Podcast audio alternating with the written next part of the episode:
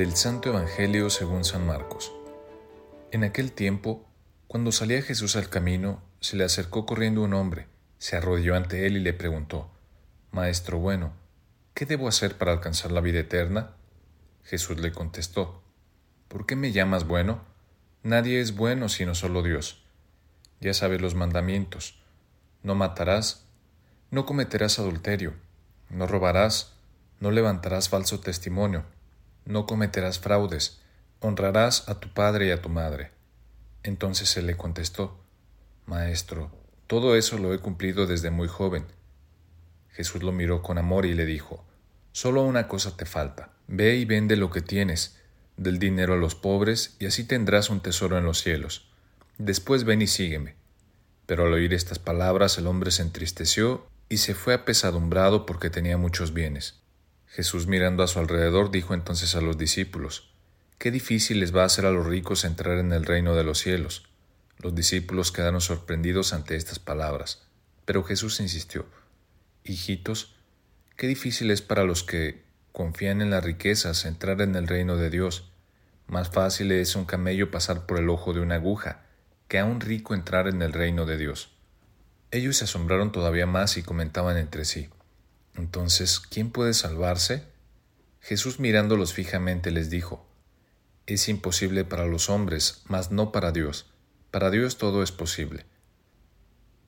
Palabra del Señor. Reflexionar sobre la pobreza no es fácil. No cabe duda que no es lo mismo acercarnos a la pobreza y al impacto que ésta genera en las personas y comunidades desde la tranquilidad de un país del norte más o menos desarrollado al ¿qué podemos hacer? situándonos en medio de las luchas cotidianas por la supervivencia que se verifican en cientos de países del sur.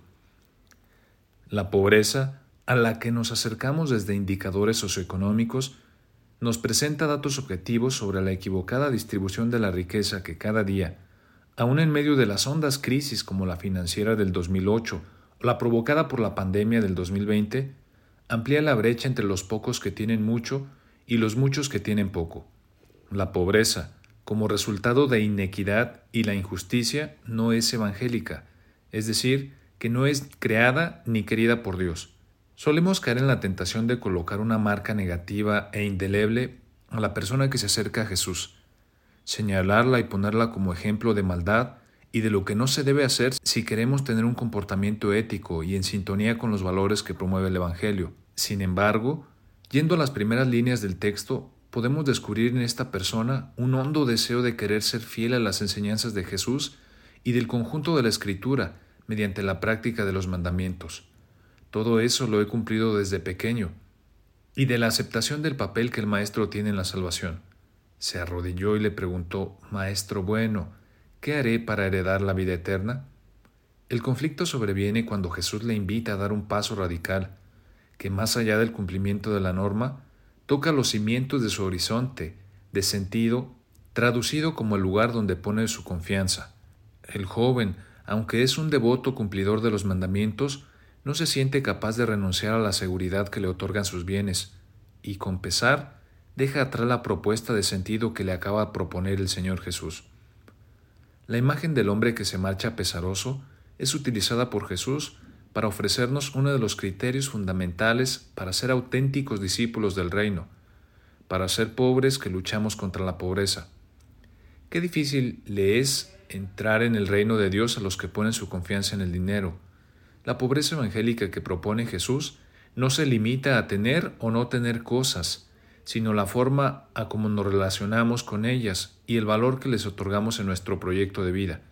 Desde la perspectiva del Evangelio, no podemos reconocerle un carácter de absoluto a los bienes y la seguridad que éstos pueden ofrecer. Son simplemente medios subordinados a un proyecto de humanidad que trasciende ampliamente el desarrollo y el poder económico. Entendamos que la riqueza y los bienes no son garantía de felicidad. ¿Puede el dinero devolver la vida de los seres queridos que hemos perdido? ¿Puede el dinero recuperar la libertad de un hijo secuestrado o atrapado por las redes de la droga? ¿Puede el dinero comprar el amor que se necesita para vivir en plenitud? Cuando el afán de poseer cede su lugar a la generosidad y la entrega, la recompensa es abundante. Quien siembra mezquindad, recoge mezquindad. Quien siembra generosidad recoge abundancia. Esto fue Jesús para Millennials. Reciban un fuerte abrazo. Soy el Padre José Luis. Que tengan todos un feliz domingo.